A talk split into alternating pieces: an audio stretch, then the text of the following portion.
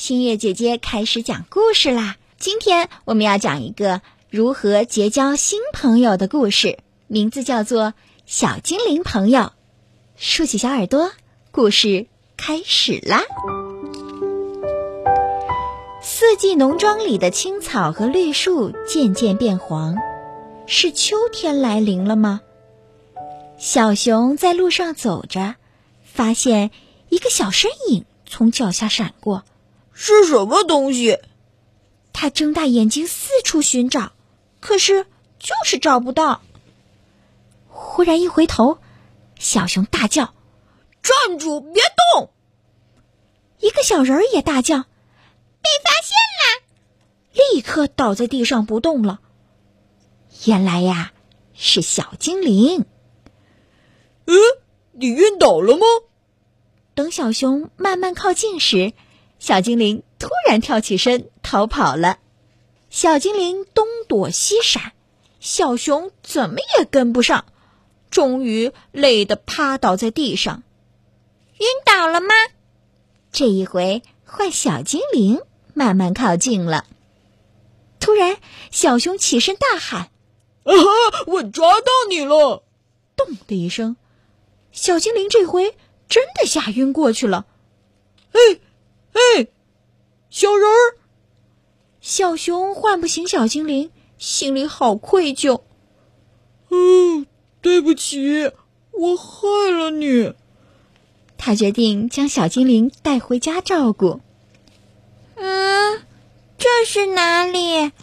小精灵醒来，发现自己躺在小床上，立刻想逃。别害怕，这是我家。你好些了吗？我准备了好吃的东西，一起来吃吧。小熊说：“真的对不起，刚才吓着你了。呃，我只是很好奇，不想伤害你。”小熊向小精灵道歉：“没关系。”小精灵说：“你特别为我准备了这么舒适的小床和美味的食物，我相信你不是坏人。”嗯，太好了！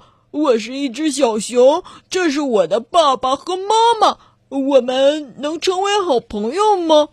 你们好，小精灵跟熊爸爸和熊妈妈打招呼。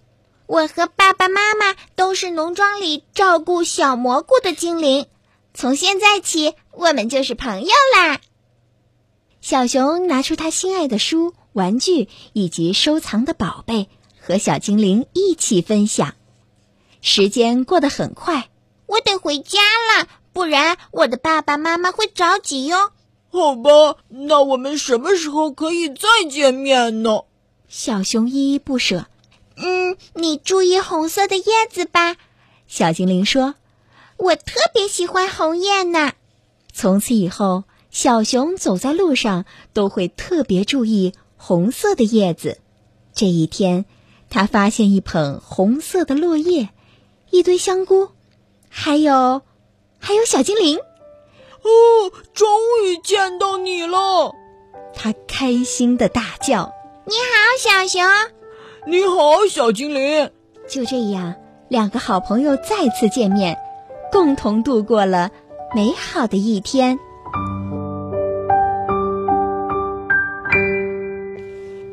好了，小朋友们。你们有自己的好朋友吗？